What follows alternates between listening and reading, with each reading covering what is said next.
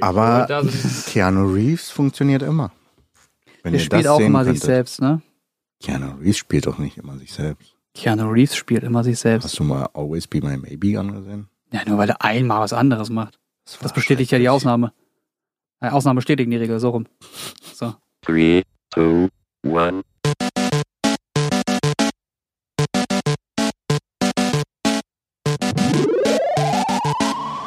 So, willkommen zum Quasi-Podcast heute. Zu meiner linken Angelo und zu meiner rechten Jens, Moin. Ein wunderschön. der total durchtrainiert heute aussieht. Kann nicht wahr. Doch, Ich bin müde. aber Alter, der Ober. Alter, ne? Bizeps Sagt er mit dem Trizeps. Ja, ja. Mhm. Du Bizeps hast- und Trizeps Wir können uns, wenn wir uns fusionieren, à la Dragon Ball, haben wir den Überbizeps. Dann habt ihr einen überkrassen Oberkörper mit krassen Armen, aber die Beine sind verkümmert. Nee, bei mir nicht. Okay. Meine Beine sind tatsächlich sehr kurz im Verhältnis zum Oberkörper. Deswegen Siehste? bin ich ein Sitzriese und wenn ich aufstehe, bin ich der Kleinste. Dann hast du ein, dann habt ihr fusioniert ein kurzes Bein und ein langes Bein. Ja, das heißt, wir stehen sehr komisch. Was ist denn das Thema heute schon? Kommen wir erstmal, kommen wir mal zum Thema. Das heutige Thema ist, ich war gestern, also zum Zeitpunkt der Aufnahme, mit Jens einen wunderschönen Film angucken, Mhm.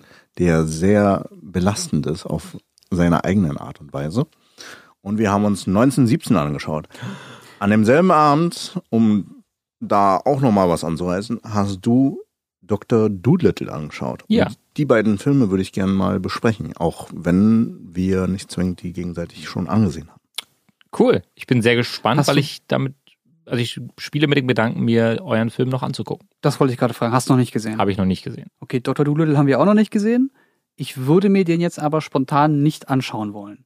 Okay. Ich auch nicht, weil der Trailer hat mich überhaupt nicht angesprochen, Genau. obwohl ich Filme mit ähm, Robert Downey Jr., Der spielt den Dr. Doolittle. genau, der den du Dr. Doolittle spielt, gerne anschaue. Mhm. Allein wegen Iron Man. Aber ich glaube, so viel Iron Man wird, wird da nicht stattfinden. Ich glaube auch nicht, aber du, das kannst du mir ja mehr, äh, das Ja. kannst du uns ja mehr sagen. Mhm. dazu. Ähm, Iron Man-Momente gibt es nicht. Äh, als ich ihn gesehen habe, als er live auf der Stage stand, um den Film dann anzukündigen, habe ich auch eine Träne gespült, weil ich mir Oh. so gedacht habe, ich werde Robert Downey Jr. nie wieder in einem neuen Avengers-Film sehen. Ähm, spoilert das jetzt eigentlich gerade? Ja. die Leute, meisten Leute sollten, Ja. sollten Bescheid wissen. Spoiler. Das ist aber schwierig. Ich werde auch traurig, Das ist wenn ich schwierig. das höre. ähm, weil er für mich der beste Iron Man überhaupt war, den ich mir hätte vorstellen können, weil er diese Rolle als irgendwie totales Genie, auf der anderen Seite aber auch einen Daddy, der sich um die Familie kümmert, auf der anderen Seite noch eine andere Familie hat, die ihm mindestens genauso wichtig ist und dann Entscheidungen trifft, die mich dazu gebracht haben, dass ich tatsächlich Tränen vergossen habe, als ich Avengers gesehen habe. Mhm. Und dann gibt's Dr. Doolittle, der mit Humor um die Ecke kommt. Der Film ist natürlich für Familien gedacht. Muss man ganz klar sagen, dementsprechend fällt der Humor aus. Trotzdem habe ich überraschend viel lachen müssen im Oh. Film. Und das ist ein sehr gutes Zeichen. Weil es gibt an wenigen Stellen Humor wo, oder beziehungsweise Szenen, wo Kinder lachen und sich Eltern daneben nur so, so, die Kinder haben gar nicht den richtigen Witz verstanden. Weißt du, Mhm. so, so, so, unterschwellig gibt's dann auch so ein Element, was extra so für die Eltern einfach in diesem Ja. Film so ähm, nochmal noch mal dargestellt wird. Das hat mir sehr gut gefallen. Es gab Das ist so das Disney-Prinzip, ne? ja, es war so ein bisschen das Disney-Prinzip. Die Story war natürlich äh, jetzt nicht super umfangreich. Muss, muss aber auch Da gar ist nicht halt ein sein. Arzt, der mit Tieren reden kann. So. Das ist ein Arzt, der mit Tieren reden kann. so. Da gibt's eine, eine Tragödie, die sein Leben verändert. Mhm. Und dann kommen Menschen in sein Leben, die sein Leben da komplett nochmal umkrempeln und eine lustige und interessante und auch teilweise sehr seichte Geschichte erzählen. Das ist aber auch so ein, so ein Standardstempel, den man über so einen Film oder über so eine Geschichte draufpacken kann, ne? Der Hauptprotagonist kann was, erlebt dann Schicksalsschlag und wird von anderen wieder aufgebaut. Ende. Ist das nicht so eine Das Standard- ist die Heldenreise. Ist das die Heldenreise schon? Also die Heldenreise gibt es halt in Variationen, aber daran hangelt man sich entlang. Oder auch das äh, Fünf-Akten-Prinzip, so, Mhm. ne? dass man halt die das einleitet und dann weiter. Also es gibt eine gewisse Struktur, Filme zu schreiben, die jeder grundsätzlich befolgt, aber auch einige reißen sich raus und versuchen das zu brechen. Okay. Aber so sind die Mechaniken eines Films. So werden die aufgebaut. Was ich sehr interessant finde, ist, wir haben ja nun mal die Tatsache, dass er mit Tier, Tieren reden kann. Ähm, was sie in dem Film aber gut hinbekommen haben, ist, dass sie dadurch, dass wir die Sprache der Tiere verstehen, dass wir Persönlichkeiten entdecken anhand der Tiere. Also jedes Tier hat seine eigene Persönlichkeit, die teilweise super cool ist oder jemand ist so extrem ängstlich und dann wird damit auch gespielt. Es gab wirklich eine Szene, da habe ich mich bepisst vor Lachen. Das war gleich am Anfang, wo du so einen, so einen Gorilla einfach siehst, wie er die Tür öffnet und dann passiert etwas so Lustiges. Ich habe, also ich musste wirklich sagen, ich, ich habe fast geweint, weil es, es war einfach lustig. Es hat Okay. einfach Spaß gemacht. Meinst du, da spielt auch so ein bisschen die komplette Umgebung eine Rolle? Also hättest du auch so gelacht, wenn du allein im Kino gesessen hättest? Äh, dass es für mich bedeutet, ins Kino gehen oder einen Film genießen, äh, wenn es um humorvolle Filme geht, gehört für mich dazu, dass ich das mit, mit anderen Menschen teile. Mhm. Ich sitze jetzt nicht zu Hause da und fange da an zu lachen, sondern dann ist es eher so die Sheldon-Lache, so der war ganz gut, weißt du? Ähm, aber wenn du im Kino sitzt und du, Wow. du ja, I can relate on that. Wenn du im Kino sitzt und du hast so viel um dich herum, dann äh, motiviert das ja auch so ein bisschen. Es ist einfach schön. ja, ja, es steckt an auch. Es steckt einfach und ich finde, das, das gehört für mich, deswegen gehe ich so gerne ins Kino. Okay. Da ist es aber auch für mich nochmal ein Unterschied, äh, also da wir ja unter anderem auch in PVs gehen, als auch in ganz Pressevorführung? normalen, äh, genau, in Pressevorführungen, als auch in öffentlichen ähm, Kinovorstellungen, nervt ich mich, nervt es mich manchmal sehr, wenn es unpassendes Gelaber ist. Ja, so wie gestern. So wie gestern. Äh, Könnt ihr mal die aber- Klappe halten? Aber da die finde ich, Fresse halten. Dass du, du hast so fremden Leuten, die neben dir gesessen haben im Kino, könnt ihr mal die Fresse halten gesagt. Aber mit einem Ton, wo ich dachte, hat er das gerade wirklich gesagt? Seid mal leise, klingt aber komisch bei ihm. Wie war, wie war die Reaktion? die haben irgendwas gesagt und dann war Stille. sie haben, glaube ich, gesagt, ja, das geht aber auch, äh, das geht aber auch netter. Ja, Wow. Er hat auch recht, der Typ. Also, Ja. ja, das stimmt. Das war ganz schön ich habe unhöflich. mich aber danach noch entschuldigt bei ihm. Okay. Ne? Ähm, Ich klopfe dir gerade auf die Schulter. Hast du gut gemacht. Danke, danke, danke. Da, deswegen hasse ich ja unter anderem öffentlich, also in, in ganz normalen Kinobetrieb Filme Mhm. zu schauen, weil ich will ja den Film in vollen Ganze genießen können. Deswegen bevorzuge ich gerne Pressevorführungen. Aber bei Komödien zum Beispiel liebe ich halt solche ähm, Screenings und Mhm. Previews, weil man da halt eine gemeinsame Community da hat, die auf jeden Fall auch das Filme schauen, schätzen Ja. und gemeinsam hingehen und auch den Respekt davor haben, nicht einfach so irgendwelche Sprüche oder herumzulabern. Da will ich an dieser Stelle mal ganz kurz eine Lanze brechen für Robert Hofmann und äh, der gute Dopo. Du kannst den Namen Mhm. Dominik Porschen. Genau, die das ganze Event auf die Beine gestellt haben. Die haben ja öfter so diese Fan-Screenings. Äh, Mhm. Scre äh, Screenings. Kann man ja mal ganz kurz an dieser Stelle ähm, nur wirklich ganz kurz Werbung machen, weil mir das persönlich echt wichtig ist. Ähm, die Fans haben die Möglichkeit, über Gewinnspiele bei den Filmen mit dabei zu sein, Mhm. wo teilweise Stars auf der Bühne stehen, um den Film, Film zu announcen. Da werden Fragen gestellt, du hast ganz, ganz kurz ein bisschen Show, roter Teppich und so weiter und so fort. Und die Möglichkeit hierfür, Fans die Gelegenheit zu geben, einen Schauspieler, den sie besonders mögen oder ein Genre an Filmen, die, die sie vielleicht super cool finden, dann schon vorab im Kino sehen zu können bei so einem Screening. Das ist genau das, was du gerade gesagt hast. Die, die feiern das. Die, die freuen sich darüber. Also, wie das Publikum ausgerastet ist, als Robert Downey Jr., aka der beste Iron Man auf diesem Planeten, den es jemals geben wird, dann auf der Bühne stand und Fragen beantwortet hat und wie die, wie die Leute ausgerastet sind. Das ist einfach, das ist einfach schön zu sehen und deswegen mag ich sowas unglaublich. Das ist auch die, für mein, meiner Meinung nach, die Weiterentwicklung von äh, Kinopremieren. Dieses, da gehen nur Promis drauf Ja. und gucken sich den Film an. Jetzt der Film zur Community gebracht. Es hat damals angefangen mit der YouTuber-Preview mit Robert Hofmann. Mhm. Danach hat Und sich's, mit David Hein, ne?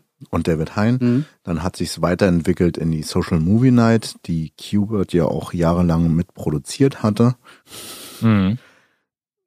Ja, und äh, da hatte ich auch die Gelegenheit, Chris Hemsworth zu drehen, der mir unter anderem in die Kamera gezwingt hat. Ah. Oder ähm, Kevin Hart und super viele andere Talents konnte ich aufgrund der Basis von Social Movie Nights in greifbarer Nähe haben. Hm. Ich hatte sie angefasst. Keanu Reeves ist mir entlang gelaufen. Und da gibt's noch weitere wie die Community Preview von ähm, Dominic Porschen. Mhm. Und jetzt das Neue ist ja dieses große Screening von Universal, wo Dominik Porschen und Robert Hofmann Genau. Haupthosts sind. Ich war vor ein paar Tagen bei der ähm, Deutschlandpremiere von Star Trek Picard. Hm. Uhu. Amazon Video hat da irgendwie so ein Gewinnspiel gehabt und ich bin da noch ein bisschen reingerutscht. Und äh, ein Kumpel aus, aus Hamburg war auch mit dabei, der gute Flo mit seiner Freundin. Und wir sind dann einfach ins Kino, haben uns dann da hingesetzt, durften ins Kino 1 am Zoopalast, also das große. Und haben uns dann da hingesetzt und dann hieß es, ja, da kommen jetzt auch noch die Darsteller und ihr könnt noch Hm. halbe Stunde Fragen stellen. Und dann ist da plötzlich Sir fucking Patrick Stewart aufgetaucht Oha.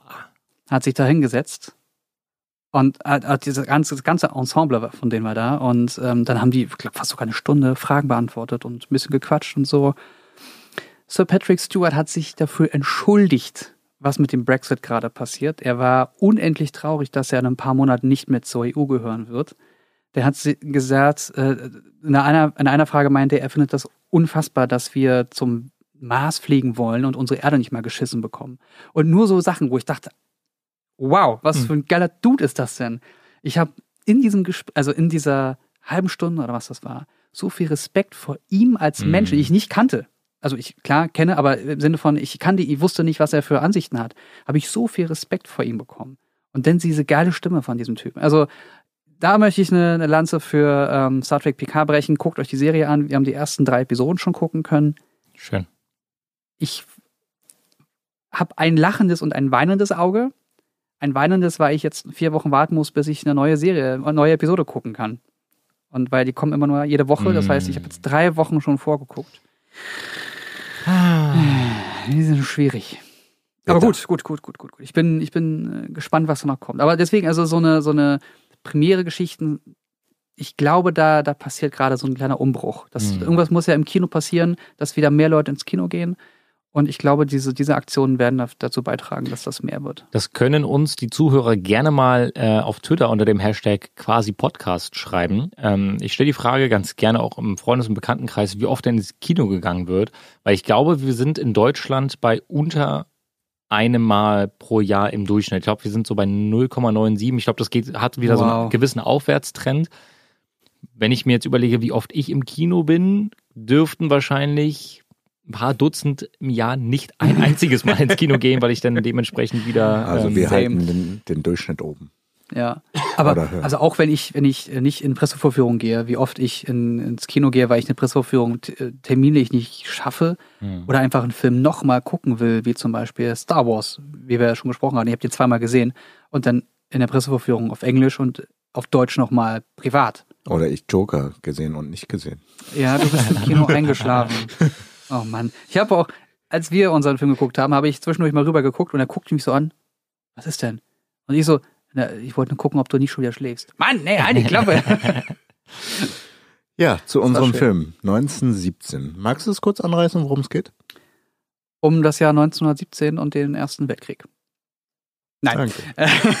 es geht um äh, eine Person, die eine Nachricht an eine Front bringen soll, die sehr, sehr wichtig ist.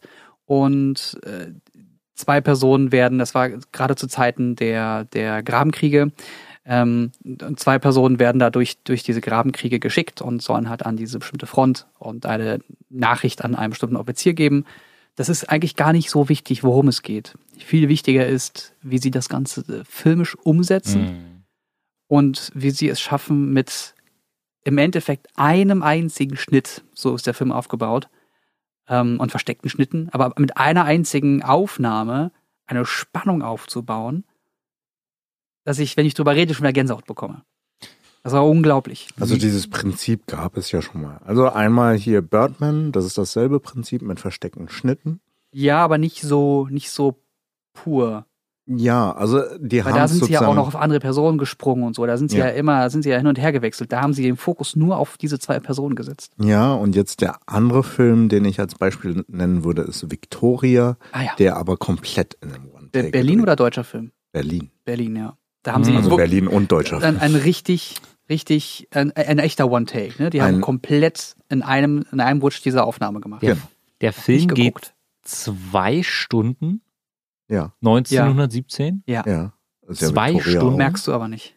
Merkst nicht. Das fließt so also ich locker habe ich hab flockig runter. absichtlich immer wieder auf die Uhr geguckt und dachte, na, wir müssten jetzt bei. Hier sind wir nicht. Krass. Okay, cool. Geil. Voll gut. Ich bin gespannt, wo das noch hinführt. Also es war, also, vor allem es gibt teilweise, wir hatten darüber auch gesprochen, ne? es gibt Momente, da denkst du, okay, jetzt bauen sie Spannung auf, jetzt kommt die Musik im Hintergrund, dann mal gucken, was gleich als nächstes passiert. Äh, nix. Okay, cool. Bam! Einfach ir- irgendwas explodiert. Wie es halt im Krieg nun mal sein kann. Ja. Dass irgendwas Un Unerwartetes passiert. Und dann spielen sie damit, dass sie die Spannung aufbauen und dann passiert auch genau dann Mm. was. Und mal, also du weißt ja nie wirklich, wann was als nächstes passiert. Und da, da sind ein paar Sachen passiert, mit denen ich selber nicht gerechnet hätte. Ich habe mich auch bei der einen Sache voll erschreckt. In. Ja, ja, ich weiß auch, was du meinst. Und ähm, es gibt, wenn man den Trailer gesehen hat, gibt es eine Szene, die ähm, da fängt er an zu rennen. Ich weiß nicht, ob du den Trailer Hab ich gesehen gesehen. hast. Das Und ist die dieses- ikonische Diese, Szene. dieser Aufbau, bis es dahin kommt. Ich kriege schon wieder Gänsehaut, wenn ich drüber rede. Mhm. Krass. Dieser Aufbau, bis es dahin kommt und wie das dann wirklich durchgeführt wird. Dieser Trailer, also dieser Trailer ist wirklich nur so ein Fitzelchen davon. Mhm. Das ist so unfassbar gut.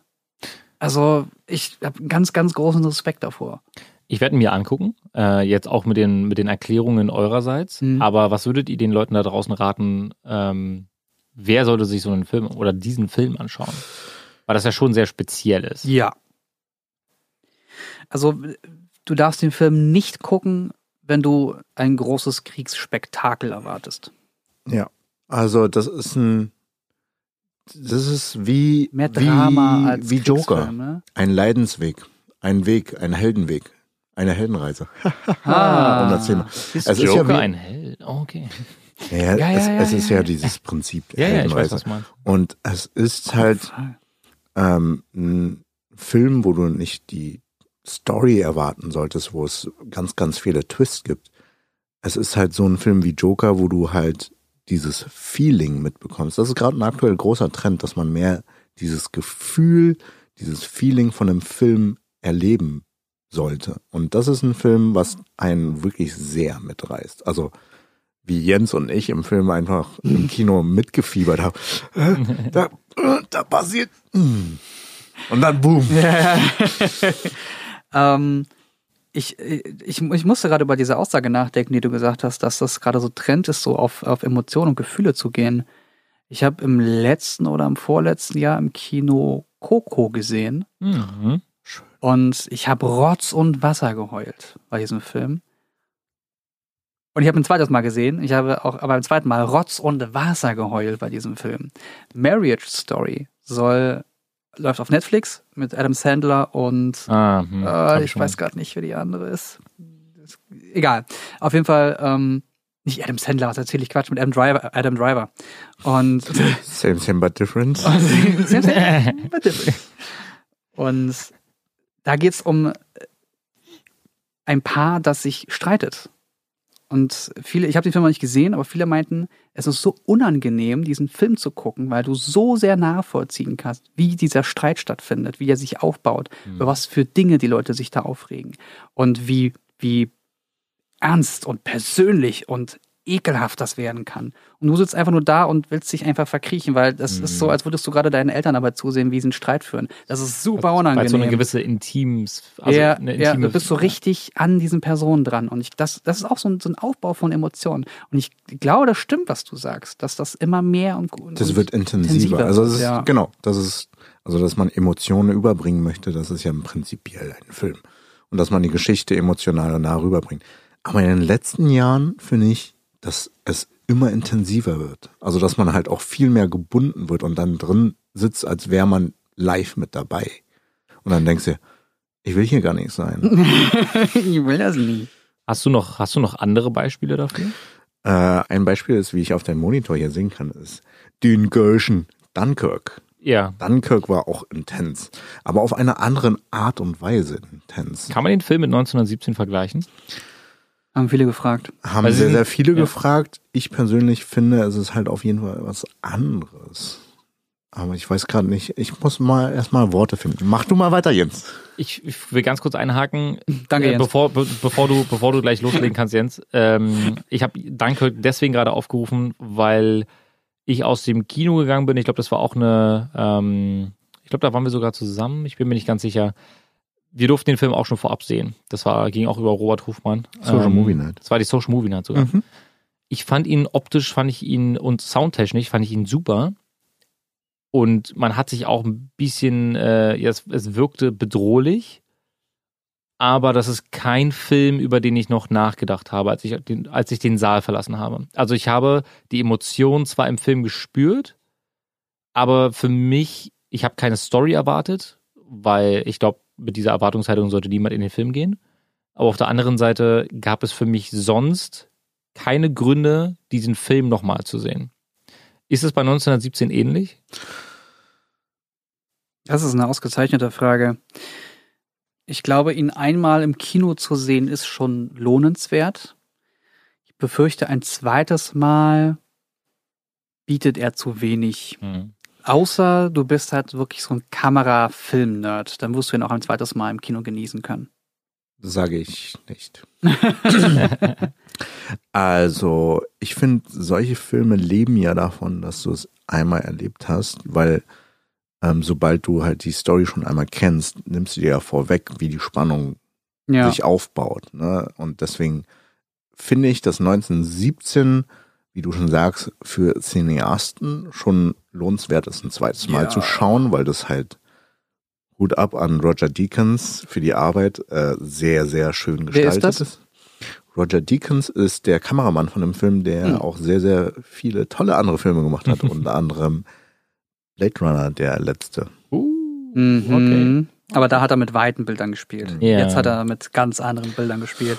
Es ist unglaublich, was der gemacht hat. Die, das kann man erzählen. Also wenn du, wenn du so eine Plansequenz baust, wo du einen ganzen Film lang in einer Szene darstellen willst, ne, an einem, in einem Kamera, in einer Kamerafahrt, dann musst du ja irgendeine Lösung finden, dass dir keiner aufs Dach steigt, weil du, du du musst ja, du musst ja Cuts machen.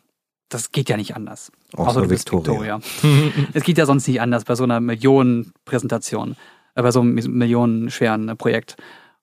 Also was machst du? Du baust ein Element ein, das immer wieder stattfindet. Nämlich, dass du mit der Kamera mal direkt an den Figuren dran bist und dann mal ein Mm. bisschen weiter weggehst und dann auch mal hinter einem Stein oder hinter einem Vordergrund. Also, genau aus dem Vordergrund irgendwas, was dich gra- gerade von diesem, von diesem Helden abtrennt und kannst da halt wunderbar einen kleinen Cut machen. Aber das haben die so oft gemacht, dass du, selbst wir haben da gesessen und wir, wir hätten schon einen kurzen trinken können, wann jetzt wirklich ein, ein Cut stattgefunden hat und wann nicht, weil sie, mal sind sie an einem Stein vorbeigefahren, wir haben uns angeguckt, nee, es war keiner.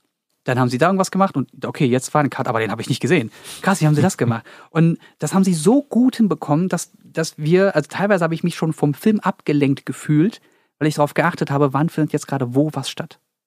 Punkt. Ich rede gerade mit dir und du fängst im Computer an irgendwas zu. Was machst du da? Was, was suchst du da? Ich wollte gerade dein, ich wollte gerade deine Geschichte aufgreifen Mhm. und ähm, wollte dir sagen, dass es mir genauso ging in Haunting of Hill House, weil da gab es in einer Folge, habt ihr die Serie gesehen? Nee, was Nein. ist das? Das ist eine Horrorserie auf Netflix, also Horror im Sinne von, es geht wirklich um ein Spukhaus, es geht um Mhm. Menschen, die in irgendeiner Art und Weise da mit diesem Haus eine, ja, die haben eine Verbindung Mhm. und die spielen eine wichtige Rolle. Und da gab es in einer Szene eine, ähm, einen One-Taker, der, sagen wir mal, so 20 bis 25 Minuten ging. Und genau das, was du gerade eben erklärt hast, mit diesem, den Fokus mal abwenden. Ja, also es gab ähm, in diesem Film, ich glaube, das war, beziehungsweise in der Serie, ich glaube, Folge 6 oder Folge 7 ist eine One-Taker, wie gesagt, nur 20 bis 25 Minuten, wo die Kamera sich ganz oft dreht. Du bist gerade bei einer, ich glaube, das war eine Beerdigung oder so, in einer, in einer großen Kapelle und dann dreht sich die Kamera 360 immer und immer und immer wieder. Und auf einmal steht dort hinten ein Geist, beim nächsten Mal ist er weg, auf einmal steht er ganz nah an der Kamera dran und du merkst, Oh Gott. Also, also das, also das war wirklich, das war eine sehr, sehr emotionale Folge, so, ähm, weil es einfach richtig gut umgesetzt war. Hm. Und das kann man auch gerne mal googeln. Ähm, die Regisseure haben selbst gesagt, das war wirklich ein One-Taker. Es hat ähm, viel, viel Zeit gekostet, viel Mhm. Arbeit war das Ganze, weil sie auch einen Generationenwechsel, wenn, wenn ich mich nicht täusche, drin hatten. Das heißt, sie haben die Hauptdarsteller zum einen äh, in der Gegenwart gezeigt und dann gab es nochmal den Split, wie sie als kleine Kinder in einem ähnlichen, in einer ähnlichen Umgebung, auch mit Mhm. Geistern und so weiter und so fort in Verbindung kam. Es war einfach super. Und genau das, was du gerade gemeint hast, diese in Anführungsstrichen One-Taker, man denkt, es ist nur eine Kamerafahrt, aber da dann die Cuts so gezielt zu setzen, dass es einem nicht auffällt, das ist halt, das ist schon eine Kunst, glaube ich. Es ist, also man muss sich mal vor Augen Warte, warte, warte, dann, dann warte ganz kurz. Merk dir das bitte. Ich fasse dich gerade an, damit du wirklich das tust, was ich sage. Geh weg. Und zwar habe ich äh, vor kurzem auf Sky Kidding gesehen. Kidding mit Jim Carrey. Ich glaube, es war Kidding. Ich glaube, es war Kidding. Mhm. Und ähm, ich will da gar nicht so viel verraten. Ich finde die Serie großartig. Wenn ihr könnt, guckt sie. Auf jeden Fall gab es da eine Sequenz, da ähm, hat eine Frau Streit mit ihrem Typen und hat es geschafft, ihn einfach abzusägen. Der Typ ist jetzt weg. Und dann fängt sie an, ihr Leben wieder neu zu leben. Und fängt an, in der Wohnung, in ihrem einen kleinen einen Raum, alles, dieses Wohnzimmer einfach umzubauen. Und dann fängt sie an, äh, ist die Kamera in der Mitte des Raumes und fängt an, den, den, den, den Fernseher zu zeigen. Filmt den Fernseher. Und da, da ist Jim Carrey und der erzählt in, er ist im Fernseher und hat gerade so eine Serie und erzählt quasi eine Episode lang, die keine Ahnung, drei, vier Minuten geht, erzählt er eine Geschichte. Und während er diese Geschichte erzählt, wird drumherum gezeigt, wie sie über ein paar Wochen, Monate hinweg das, dieses Wow. Zimmer umbaut. Das ist nice. Und das ist eine echte Sequenz. Das heißt, die zeigen immer so ein, eine Ecke von der Wohnung, da wird gerade was gemacht und im Hintergrund fangen sie an, alles umzubauen. Dann dreht sich die Kamera weiter, dann wird da alles umgebaut, dann dreht sich die Kamera weiter, dann geht die wieder zurück. Auf einmal ist da ein Tisch und da sind Leute und feiern mit ihr, dann springen sie wieder. Boah, das das, ist so fantastisch. Das werde ich euch nach der Episode mal zeigen. Das Gerne. ist so großartig gemacht, dass ich allein wegen diesem Trailer, die haben das als Werbung genutzt für den Film, äh, für die Serie, allein deswegen habe ich mir die Serie angeguckt. Mega gut. Und das war, das, das zeigt nicht, wie, wie sie sonst in der Serie mit, mit Kameras und so umgehen. Aber dass sie sich einmal für, für, diese, für diese Sache so drei Monate Zeit, Vorbereitungszeit genommen haben. Da habe ich echt den Hut vorgezogen. Nice. Jetzt wirklich bin ich total neugierig. Ja, Ja, ich, ich ich, suche das nebenbei raus. Ich habe hier noch das offen. Aber Aber was, äh, worauf ich, hin- äh, was ich vorhin ansprechen wollte, es ist wirklich eine riesige Kunst. Also ich, für meinen Abschlussfilm habe ich damals auch einen One-Taker gemacht. uh, Und das ist halt so viel Planung. Also ich hatte da gar keine Planung gehabt, weil ich nicht die Zeit und das Geld für die Darsteller hatte. Mhm. Sondern, also es ist ja ein Zusammenspiel zwischen Kamera, den Schauspielern und dem generellen Ablauf des Dem Films, ganzen ne? Team einfach, Dem ganzen ne? Team. Ja. Es ist wie ein, ein Uhrwerk, das zusammen funktionieren muss. Mhm. Dass man halt, dass die Kamera zum richtigen Zeitpunkt an einem richtigen Ort steht und dass dort auch der richtige Satz gesagt wird. Mhm. Ähm, und das ist halt, also besonders bei diesen Filmen und diesen Aufwand und ja, also visuellen Aufwand ist das halt schon Hm. große, große Kunst, weil man muss halt vorher viel, viel, Ja. auch wenn es geschnitten ist, viel proben, dass es halt alles passt, weil die Takes waren ja teilweise mehrere Minuten lang. ja, ja, ja wirklich, Wo wirklich. es wirklich Minuten keine lang. Cuts gab. Also wirklich keine Cuts. es ist schon ein Film, der natürlich wird gecuttet, weil mach mal einen Zwei-Stunden-Film Richtig. mit heftigen Effekten. Richtig. Ist halt unmöglich. Wahrscheinlich. Würde ich jetzt einfach mal sagen. Also Beispiel Victoria, kurz mal Ja. geht der. Film? Ich hatte ein Interview mit Sebastian Schipper gehabt, der Regisseur von dem Film. Mhm. Ähm, die hatten insgesamt drei Versuche gemacht. Aber die haben ein Mhm. halbes Jahr vorher geprobt. Oha. Oder ja, ein halbes Jahr. Aber das geht ja, ist ja eine Nacht, Nachtgeschichte. Ne? Das findet ja nachts abends. statt. Genau. Das heißt, du kannst ja immer nur abends anfangen und in die Nacht Genau, hineindrehen. haben- du hast also quasi drei Tage Zeit. Drei Tage Also- hatten die gemacht. Dann- bei einem Dreh haben sie sich, also sind, ist einiges schief gegangen. Mhm. Die sind ja, also im Film ja irgendwann haben sich verfahren und also als sie Mhm. sich flüchten wollten. Das ist halt nicht gewollt gewesen. Und das kam halt am natürlichsten an und deswegen haben die das halt genommen. Das war ja komplett Impro. Also jeder ist Schauspieler ist komplett Impro. Das sind die Anhaltspunkte gewesen. Spielt es. Oh, Das ist aber cool. Das ist ich, ich muss mir den echt noch anschauen. Wahrscheinlich. Wie, du hast ihn noch nicht Ich gesehen? habe ihn immer noch nicht Ist gesehen. dein Ernst? Ja, ist mein Ernst. Doch auf Netflix oder Amazon. ja, aber ich. Zeit. Ich arbeite zu viel. Ah, Hey. nee, das ist dein Ding, ne? Klau mir nicht die Sprüche, Aha. die auf mich ab. So, mein Freund. Also das ist halt eine hohe Kunst, ne? aber demnach auch sehr, sehr viel Aufwand in der Vorplanung. Nur ich einmal als Umsetzungsabriss in diesem Podcast. Wenn ihr euch da draußen fragt, ob es sich, sich lohnt, übrigens äh, Dr. Doolittle zu sehen, kann ich euch sagen, für Familien mit Kindern ist es auf jeden Fall ein großer Spaß. Möchte ich einfach mal, das ist jetzt ein krasser Bruch, Hm, ja. ähm, äh, themenmäßig, aber der Film unterhält. Der Film unterhält sehr gut. Es gibt sehr viele Witze und ich finde Komödien, ich weiß nicht, ob ihr mir da zustimmen könnt, Komödien, die die Absicht haben, einen immer so ein bisschen gezwungen zum Lachen zu bringen, ist oft schwierig. So reine Komödien, da lache ich im Kino zum Beispiel oft seltener, als wenn es auch ernstere Filme sind, aber mit einem gewissen Witz. Funktioniert einfach besser. Situationskomik. Ja, ja. ähm, da Wenn gibt es es. passt, ja, aber prinzipiell vermeide ich größtenteils Komödien. Hat das ja genau, hat das ja schon, hat das ja schon gesagt. Ähm, das heißt, du sitzt dann, also würdest du dir jetzt, nehmen wir mal an, es gibt jetzt ein kleines Chung-Baby oder ein kleines Chung-Kind, vier, fünf Jahre, du würdest dir den Film, Mini ich versuche mir gerade vorzustellen, Mini-Chong-Kind ist so Ein gutes Wort. ähm, Mini-Mi, Mini-Chong. du würdest den, so, so einen Film,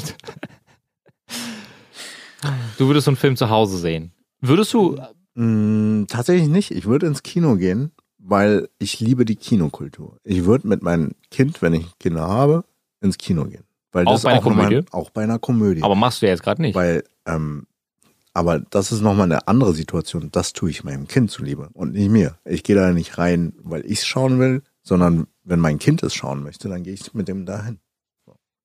Sehr edel. Ja. Also ich will immer Steak von dir und mit mir gehst du nie Steak essen. Hä? Wir sind doch letztens Steak gegessen Wo zusammen. sind wir Steak essen gegangen? Im Blockhaus. Ja, das war ja, das war ja kein Steak. Das war viel zu trocken. Fand ich auch. Das ist ein anderes Thema, wenn Steakhäuser nicht liefern, was sie liefern sollen. Oh Ihr ja, habt euch Steak kann- liefern lassen? Nein, nein? nicht li- also delivern, weißt du? Performen. Ja, jetzt habe ich Also wenn sie verstanden. nicht abliefern, so rum. Also wenn du jetzt gleich gesagt hättest, dass das Steak, was ihr euch geliefert, äh, was, was euch geliefert wurde, wenn das nicht geschmeckt hat. ich glaube, das würde gehen. Ich glaube, das würde funktionieren. Sich Nein. Steak liefern lassen. Ich hab's schon getan, nein. Ja, aber gut. Also, Ich hab's schon getan, nein. okay. Kommen wir zum anderen Thema. Und zwar Komödien. Ach Ja. Das hatten wir schon. Nein. Und zwar möchte ich wissen, ähm, hast du, äh, wie hieß denn dieser Film, der zuletzt mit äh, Dwayne Johnson im Kino war, mit The Rock? ähm, Jumanji? Jumanji, Jumanji 2. 2. Habt ihr Jumanji 1 gesehen? Ja. Nein.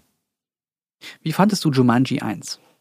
Zur kleinen Erklärung. Ich habe letzt, letztes Jahr oder vorletztes Jahr, vorletztes Jahr, war ich im Kino zur Pressevorführung von, ähm, keine Ahnung, Film X.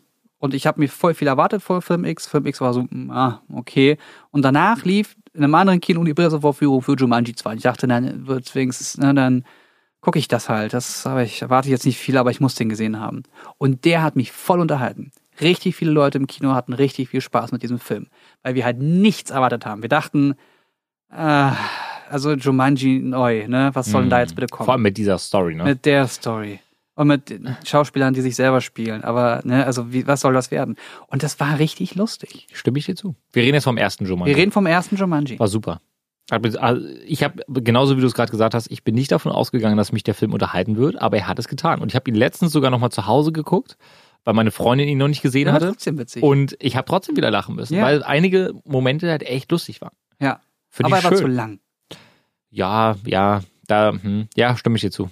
Hast du jetzt den zweiten gesehen? Noch nicht. Willst du dazu was sagen? Schon sagt, ist alles zu witzig, gucke ich nicht. Okay, du lachst dich viel. Er hat noch keine Kinder. Ja, du hast noch keine. Ich habe auch keine Kinder. Doch, Ich hab Katzen. Katzen, na gut. Ich habe einen Hund. Ihr habt beide Kinder. Wir haben alle Ähm, drei Kinder. Ich, Jumanji 2, Jumanji 1 spielt mit einer ganz bestimmten Materie. Und zwar der Gaming-Welt. Du bist plötzlich in einem digitalen Spiel, das aber Jumanji ist.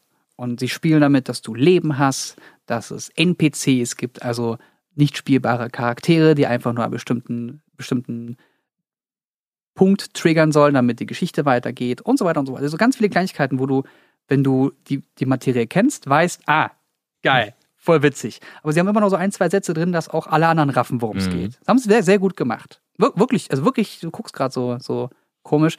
Chung, Chung. Also ich habe was, was Ja? ich gleich reinwerfen werde, aber sprich zu Okay. Ende. Ja, wenn du es erklären musst, ist es nicht gut gemacht. Ich weiß, Show don't tell. Ja, ja, bla bla bla. Aber es war trotzdem gut gemacht. Und ich dachte mir, okay, wenn jetzt Jumanji 2 kommt, dann können sie das nicht nochmal so bringen. Sie müssen irgendwas bringen, was, was so einen Kniff reinbringt. Sie können nicht die gleiche Geschichte nochmal erzählen. Und ich finde, dass sie es trotzdem getan haben. Auch wenn sie versucht haben, drumherum zu bauen und sich darüber lustig zu machen, sie haben genau das Gleiche erzählt. Und ihr Kniff war, was irgendwie, was das Witzigste am ganzen Film war, dass die Charaktere so, so einen Personentausch haben. Genau. Also, dass Dwayne The Rock Johnson jetzt nicht mehr irgendwie der Mhm. kleine Junge ist, der kein, kein Selbstbewusstsein hat und das halt das totale Gegenteil von ihm ist, weil halt ganz witzig ist und dadurch so lustig war, sondern er spielt Danny DeVito. Hm. Und Danny DeVito, spiel mal Danny DeVito. Das Mhm. war super witzig, wenn er denn mal gespielt hat. Wenn. Wenn er denn mal gespielt Ja. hat. So. Da möchte ich gerne zum nächsten Thema kommen. Ja. Alte Filme aufgreifen. Und Komödie. Das passt ganz gut zusammen. Denn Jens hat einen wunderschönen Film gesehen. Bad Boys for Life. Oh Gott, den habe ich ja auch noch gesehen. Yeah! Bad Also Boys, ich, Bad ich habe ihn selber nicht gesehen, aber habe schon ein bisschen was von Jens äh, äh, gehört. Ja. Und da möchte ich gerne Jens bitten drum, uns mal da abzuholen, was du da gesehen hast und wie du dich da gefühlt hast. Bevor du das machst, ich habe richtig rausgehört, dass ich mir Jumanji 2 jetzt nicht geben muss. Den muss man nicht im Kino sehen. Okay, danke. Muss, man- muss man wirklich nicht. Viel Spaß mit Bad Boys, ich bin gespannt. Hast du den schon gesehen? Nein. Äh, Habt ihr vor, also ihr habt den Ich beide hab ihn vor, vor- im Kino ich- zu sehen? Ich habe ihn nicht vorzusehen. Okay. Ich habe vor, ja, ich will ihn im Kino sehen, ja. Okay. Da möchte ich dir den Tipp geben. Betrunken ins Kino. Also, Also ja, also vielleicht nicht voll, aber so ein bisschen angetüdelt dürfte er besser sein. Und Warte. Ja. wir hatten gestern noch gesagt, also ich werde ihn mir vielleicht ansehen, wenn wir ihn zu dritt ansehen. Und das ist wahrscheinlich betrunken. Ja. Hm. Und im besten Fall auch irgendwie zu einem Deal Donnerstag oder so, wenn nicht, wenn, also entweder Doch wenn, so hochwertig, ja? wenn mehrere Leute da sind, beziehungsweise wenn er dann da nicht mehr so viel kostet. Also für einen Fünfer kannst du ins Kino gehen, das ist okay. Für sieben, acht Euro ist schon, ja, okay, dann, dann trink halt ein mehr. So, das aber mehr würde ich, da würde ich jetzt mal so spontan sagen, muss nicht sein. Der Film, also wenn ihr Bad Boys 1 und 2 gesehen habt, die sind, äh, Bad Boys 2 ist 17 Jahre her. Hm. Das heißt aber auch, dass Martin Lawrence und Will Smith 17 Jahre älter sind. Und das sieht man den beiden an. Und sie spielen auch mit diesem Thema. Das haben sie sehr gut gemacht. In der ersten Viertelstunde, 20 Minuten, möchte ich sagen, war ich positiv überrascht. Das ist, das ist richtig gut. Das kann richtig was werden. Damit habe ich überhaupt. Ach, ach, okay. Ja, okay, gut. Jetzt gehen wir also diesen Weg. Alles klar. Dann sehe ich jetzt auch schon, wohin das führt. Hinter mir haben Leute gesagt, na pass mal auf, am Ende passiert noch das und das. Und genau das Nee. ist passiert, Super obvious. weil sie sich, weil sie sich so lustig gemacht haben. Pass mal auf. Nachher ist Gargamel der Böse, weißt du? Ach, ach, er ist der Böse. Okay, cool. Dann ist Gargamel jetzt also anscheinend der Böse. So, so, so obvious war das. Und ähm, der Film Bad Boys oder dieses, dieses ganze Konstrukt lebt ja davon, dass du ein paar Sachen hast, nämlich coole Autos, coole Leute, Kamerafahrten um sie herum, sie ballern viel, Dinge explodieren ständig überall. Du, du, keine Ahnung, du schmeißt einen Schlüssel irgendwo hin, boom, explodiert. Wie es halt, ähm, wer war der, der, der Regisseur der ersten Teile, der auch von Six Underground war? Äh, Und, und Transformers? Michael Bay. Michael Bay. Michael Bay. Michael Bay war das. Dinge explodieren, Michael Bay. So.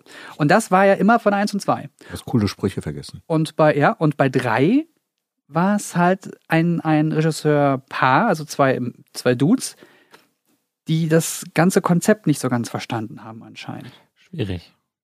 Und ein paar Sachen haben sie adaptiert, aber den ganzen Rest haben sie in die aktuelle Zeit reingebracht. Und ich merke dann, also Bad Boys lebte davon, dass du so eine körnige Optik hattest, dass es alles so ein bisschen dreckig war, so ein bisschen rough und es ist halt die Straße, wir machen alle fertig. So, das war Bad Boys. Und das war glatt gebügelt, ein klares Bild, ähm, teilweise High Frames drin, ähm, also dass du wirklich sehr schnelle Bewegungen drin hattest und die auch noch flüssig waren und das wirkte dann so völlig fehl am Platz. Hm. Und der Humor war, also es gab zwei, drei Stellen, die waren echt witzig. In einem Zwei-Stunden-Film ist das ein bisschen wenig. Hm. In dem Bad Boys-Teil ist es auch ein bisschen wenig. Die Action ist ich glaube, ein, zwei Mal ganz gut gewesen. In einem Zwei-Stunden-Film auch nicht besonders viel. Und das ist dann auch schon das plus eine Soap-Opera-Story ist dann leider Bad Boys for Life. Da stellt sich mir prinzipiell auch die Frage, was haltet ihr von alten Franchises aufgreifen?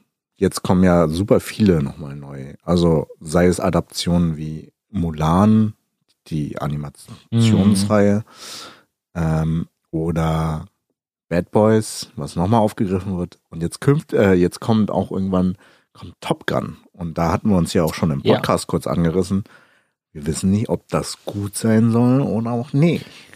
Ich glaube, prinzipiell kann es gut, natürlich gut funktionieren, weil du ja, einen, also bei einer erfolgreichen Filmserie dann so 10, 15 Jahre eine Pause zu haben und dann mit dem nächsten Teil zu kommen, bedeutet erstmal, wahrscheinlich werden verdammt viele Leute ins Kino gehen.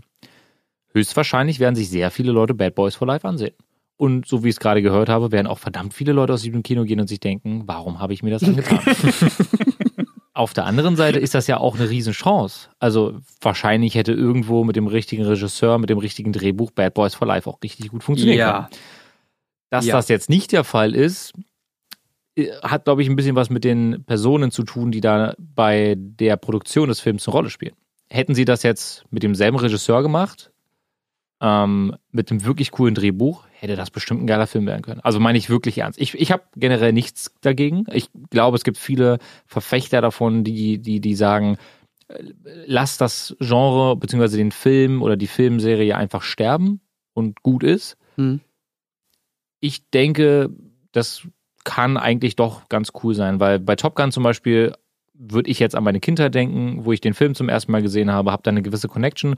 Und wenn der Film gut ist, dann war es für mich eine Bereicherung. Brauchen tue ich den Film aber auch nicht.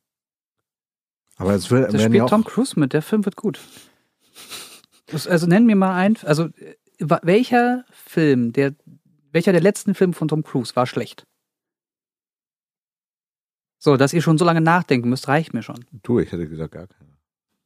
Also So Vanilla letzten. Sky war okay. Ich glaube, am So, häufigsten hab habe ich ich wirklich nicht Minority Report gesehen, tatsächlich. Der war auch sehr gut. Der Den gucke ich auch fast alle zwei Jahre. ja. Ja, genau, Ich fand den genau. super. Aber das ist halt so ein Ding. Also in letzter Zeit habe ich das Gefühl, also in den letzten Jahren kommt weniger original eigenen Content Ja. raus und man greift halt lieber Adaptionen oder Fortführungen. Das hast, du- hast du aber auch im Gaming-Bereich. Ja, und ich bin da gespannt drauf, zum Beispiel auch zum Thema ähm, Macher, die Wachowski-Schwestern, Geschwister, Geschwister. irgendwas, machen jetzt ja Matrix 4. Hm, stimmt. Die produzieren Nur das. eine von ihnen. Eine? Nur eine. Die andere ist erstmal da bin ich dabei. auch super gespannt, weil ich denke mir, Matrix sollte man eigentlich in der Büchse der Pandora lassen. Eigentlich, ja, da, da habe ich Angst. Also vom Matrix 4 habe ich Angst. Aber schlechter als 3 zu werden, ist halt auch schon schwierig. Ja. Und ich, und ich, die, die, wenn man sich mal überlegt, mit der heutigen Technik einen Matrix zu drehen, könnte, glaube ich, auch ein Effektfeuerwerk bedeuten. Würde ich jetzt einfach. Also ich fand damals, für die damaligen Verhältnisse war Matrix super. Bei mir passiert gerade was im Kopf. Äh, äh, da musst du jetzt was sagen, Chung. Und zwar habe ich vor kurzem was gesehen. Das ist ein super Punkt. Wir müssen da jetzt, wir müssen die Episode ein bisschen länger machen. Pass auf. Ähm, ganz viele Filme laufen ja aktuell vor einem Greenscreen beziehungsweise einem Bluescreen. Mhm. Ja, um damit man so Sets Tiefe und Set, kann. genau, damit man das alles schnell austauschen kann. Problem ist, du kannst nicht korrekt ausleuchten, wenn du das so machst. Mhm. Vor einiger Zeit haben ein paar Leute eine Art äh, echt Kristall-LED-Ding hinbekommen, was sie quasi im Hintergrund hinstellen. Da projizieren sie das Bild hinein, das dann auch später im, im Film landen wird. Also sie, sie, sie müssen das nicht mehr reinshoppen, sondern es ist schon echt im Hintergrund da. Und die strahlen so stark, dass du ein, einen echten Lichtstrahl auch in den Hintergrund des Schauspielers hast. Das heißt, wenn der Schauspieler, sagen wir jetzt mal, keine Ahnung, Leonardo DiCaprio, Mhm. dreht sich um und guckt jetzt auf den Sonnenuntergang, dann strahlt auch dieser Sonnenuntergang korrekt in das, in das Gesicht von Leonardo DiCaprio. Das heißt, du hast also weniger Arbeit in der Post-Production, weil du keine CGI machen musst. Klar. Und du hast eine korrekte Ausleuchtung. Und der Schauspieler kann sich auf das konzentrieren, was er machen muss. Er muss sich nicht vorstellen, oh, da ist gerade ein riesiges Vieh, sondern ah, da, ah Sonnenuntergang, cool, Mhm. schön, das sieht toll aus. Wow. So, das könnte Matrix ein bisschen was verändern. Und die haben damals ja mit, dem, mit diesen Bullet Times, Ja. Bullet Times kommt gerade aus, aus Max Payne, aber die- diese, diese, diese, Das diese, ist dann schon Bullet Time. sind, waren, waren ja, das Bullet Bullet Time Times? Effekt, ja.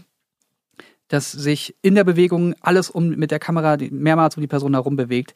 Da haben sie ja was Neues auf den Markt geschmissen. Damit haben sie ja Dinge revolutioniert. Was ist, wenn sie mit Matrix 4 wieder irgendwas bringen, was Sachen Das ist revolutioniert? halt die Frage, was. Es gibt ich muss ich, ich muss dich leider immer wieder unterbrechen, es tut mir leid. Aber was ist es gibt Themen die ganze Zeit ja, ja, merkst Sei leise. dir, merkst dir. Es gibt auch eine Kameratechnologie, die in mehreren Phasen einen Fokus setzen kann. Und die, äh, das Material, was du aufnimmst, kannst du so schneiden, dass das, was im Hintergrund hinter dem Fokus stattfindet, einfach weg ist. Du hast also mehrere Ebenen. Und damit könntest du auch diese Cuts Ah. diese Cuts, diese, diese, diese, äh, ähm, diese Planszenen, diese, diese Nicht-Schnittaufnahmen, könntest du damit auch simulieren. Indem du den Cut einfach nach vorne setzt und dann weiterdrehst und dann den Cut hinten setzt. Also es gibt so viele Möglichkeiten. Und ich Ja. glaube, Matrix, das macht mich, je länger ich drüber nachdenke, desto spannender finde ich gerade den Gedanken. Also, zu deinen Themen in der Abfolge. Hast du Notizen gemacht? Also, ich habe mir keine Notizen gemacht. Das erste Thema war Greenscreen. Ja. Ja, das funktioniert prinzipiell gut, wenn man das halt in der Unschärfe im Hintergrund hat. Ähm, teilweise auch, also ich habe einen Werbespot gesehen, Making of, das haben die mit der Unreal Engine gemacht. Uh. Es spart in der Postproduktion Zeit, aber Davor. bringt dann halt die Zeit in die Pre-Production, Ja, die man da halt das ist mir egal. In der Zeit muss, muss ja noch Set gebaut werden. Aber- so, es kann, Leute können halt mehr Sachen gleichzeitig machen. Um nochmal vorhin das Thema Tom Cruise aufzugreifen, ich bin ein großer Freund von, wie Tom Cruise zu drehen, lieber on Location, on Set, finde ich geiler. Man Der hat ein ganz anderes Feeling. Mission Impossible ist ein, der wird noch in zehn Jahren richtig, richtig gut sein. Bin ich auch der Meinung. Glaube ich auch. Weil da wirklich Dinge explodieren. So. Und es sieht gut aus. Und zu den, ja. Diese Pentakamera oder wie die hieß. Hm? Pentakamera? Ne, was ich, also diese Te Kameratechnologie, die in mehreren Ebenen. Ja, da komme ich ja noch zu. Achso, okay. Ich Step by dachte, das wäre jetzt. Ist das Das ist Step ist, das ist der Erzähl schneller, Punkt, los. Das ist der Punkt 7 von Äh, Also, tut mir leid. Ähm, genau, mit dem Hintergründen, das wird immer mehr kommen. Mhm. Bin ich sehr gespannt drauf, aber nichts geht über Greenscreen oder real drehen, beziehungsweise, Bluescreen. Bullet Time Effekt, ich bin gespannt, ob die da neue Technologien oder Effekte rausbringen. Das, was du angesprochen hast mit der Kamera, das nennt man Lichtfeldtechnologie. Ja, das hat man Lichtfeld. ursprünglich in Mhm. der Fotografie gehabt, so konnte man halt nachhinein beim Foto die, Schärfe woanders hinsetzen. Genau. Hm, stimmt. Auf Basis der Lichtfeldtechnologie haben die es für Video weiterentwickelt Mhm. sind halt unendliche Datenmengen, weil du musst ja die ganzen Informationen irgendwo tragen. Und da es ja auch Distanzen einfach speichert, kannst du sagen, ab dieser Distanz möchte ich das gerne nicht mehr drin haben. Also der Hintergrund wäre weg. So hast du das Problem von Rotoskopieren und Greenscreen nicht mehr. So, da, da, da, geht was. Aber die Kameras sind aktuell noch so, so riesig. Ist mir egal. Aber Die sollen ja nicht in einem Mäuseloch sitzen. Ja. Die sollen ja erstmal. Wie lange haben Sie Zeit für den Film? Wann soll Matrix 4 erscheinen? Gibt es schon eine Re Ihr, ihr könnt Release? euch mal unterhalten und ich suche währenddessen raus. Ich habe mir, ich habe mir gerade eben auch so gedacht, ähm, selbst wenn es jetzt nicht die mit den neuesten Technologien ähm, umgesetzt wird und wieder so ein Effektfeuerwerk sehen, was wir noch nie zuvor gesehen haben, ich würde endlich gerne mal wieder einen guten 3D-Film sehen. Könnte ich mir bei, könnte ich mir bei Matrix doch schon ganz gut vorstellen. 3D. 3D ist für mich 3D ist für mich Animationsfilm. Ja, das ist für mich aktuell auch ein Dorn im Auge, weil es zu wenig, äh, eigentlich mittlerweile fast gar keine Filme mehr gibt, so wie du schon sagst, die nichts mit Animation zu tun haben, wo der 3D-Effekt einfach gut aussieht. Da stellt sich mir eh die Frage, was ist mit, also wann soll wie Innovation entstehen? Genau. Heutzutage ist ja vieles schon entdeckt und vieles kennt man. Ich sag dir, was eine, eine, eine, eine Zukunft sein könnte. Okay. Und zwar, dass irgendwann die Filme nur noch mit 360-Kameras gedreht wird und die Leute mit VR-Brillen im Kino sitzen. Das glaube ich nicht. Nein, aber es könnte sein. Ich, Das ich würde es gerne mal ausprobieren. Ich kann es mir nicht Ich vorstellen. glaube, ich glaub, es gab doch letztens jemanden, der das, äh, der das im Kino mal ausprobiert hat, oder? Es gibt doch dieses eine Kino, glaube ich, in Zürich, wo du, ähm, das hat jetzt nichts mit VR zu tun, aber wo du vorne den Screen hast und an den Seitenflächen auch komplett. im Lux. Im Lux. In Berlin auch im ist Lux. das auch, ist das der Fall? So ein Curved-Ding. Was wird Ja. dort, was wird dort dargestellt? Das ist voll dumm. Äh, Das hat der gute Chris Grumpy Plautzer auf Twitter Ja. ähm, gepostet. Und er meinte, dass es gibt Filme, die es unterstützen. Da hast du vor dir halt ganz normale ähm, Kinoleinwand Ja. und an den Seiten links und rechts so 270 Grad. So ja, ungefähr. genau. Und die werden nur in bestimmten Szenen angemacht. Was? Ja, das ist voll dumm. Why? Das ja, macht keinen Sinn. Blödsinn. Ich habe mal geguckt, äh, Matrix 4 soll 21 kommen. 2021. Nächstes Jahr. So früh Ja. schon. Aber die Aber sie werden- werden aktuell auch alles immer schneller, schneller, schneller. Ja, das stimmt. Aber es soll gut werden, bitte. Also teilweise diese aktuellen Blockbuster sind, dauern ein Jahr. Witcher. Von Produktion bis, also Produktionsstart bis ist, ist es online, ein Jahr ungefähr. Witcher. Hatte Keanu Reeves viele Filme in, in den letzten zwei, drei Jahren? Was bedeuten würde, dass er nicht schon bei Matrix am Set sein könnte? Ich weiß es nicht. Okay. Der ist Aber aktuell halt sehr, sehr gefragt. er ist wirklich gefragt, ist deswegen ja auch im Gaming-Bereich ungl- unglaublich beliebt. Und ich glaube und könnte mir gut vorstellen, dass das auch ein Thema für eins der nächsten Folgen sein könnte. Und ich glaube, das ist ein sehr guter Punkt, um jetzt hier zu beenden, weil wir würden jetzt nicht mehr aufhören und wir müssen langsam aufhören. Aber Keanu Reeves, I Ja, wir see, müssen- I click. Wir werden einfach Keanu Reeves in die, in die Überschrift setzen und dann sind wir auch fein. Dann gucken alle. Unser Date mit Keanu Reeves. Hey guys, you're breathtaking. No, you're breathtaking. Oh, you're breathtaking. Und ihr seid auch breathtaking, wenn ihr nochmal eine kleine Bewertung im Apple Play, Apple Play Store, wollte ich gerade sagen, Apple im App Podcast. Store, im Apple Podcast Store da lasst. Gerne vier oder fünf Sterne, je nachdem, was da machbar ist. Bewertet ihn gerne, ähm, wie ihr uns äh, ehrlich fandet und lasst gerne noch eine kleine Bewertung da und schreibt eure Themen unter dem Hashtag quasi Podcast. Oder wenn ihr eure Meinung mal uns gegenüber kundtun wollt, dann unter demselben Hashtag auf Twitter. Genau. Wir lesen uns das durch und freuen uns auf eure Meinung. Macht's gut, Leute. Bis dahin. Keanu Reeves, klick, Tschüss. Au, au. klick, klick, Hör auf klick, mich zu klicken. Da ist Keanu Reeves drauf.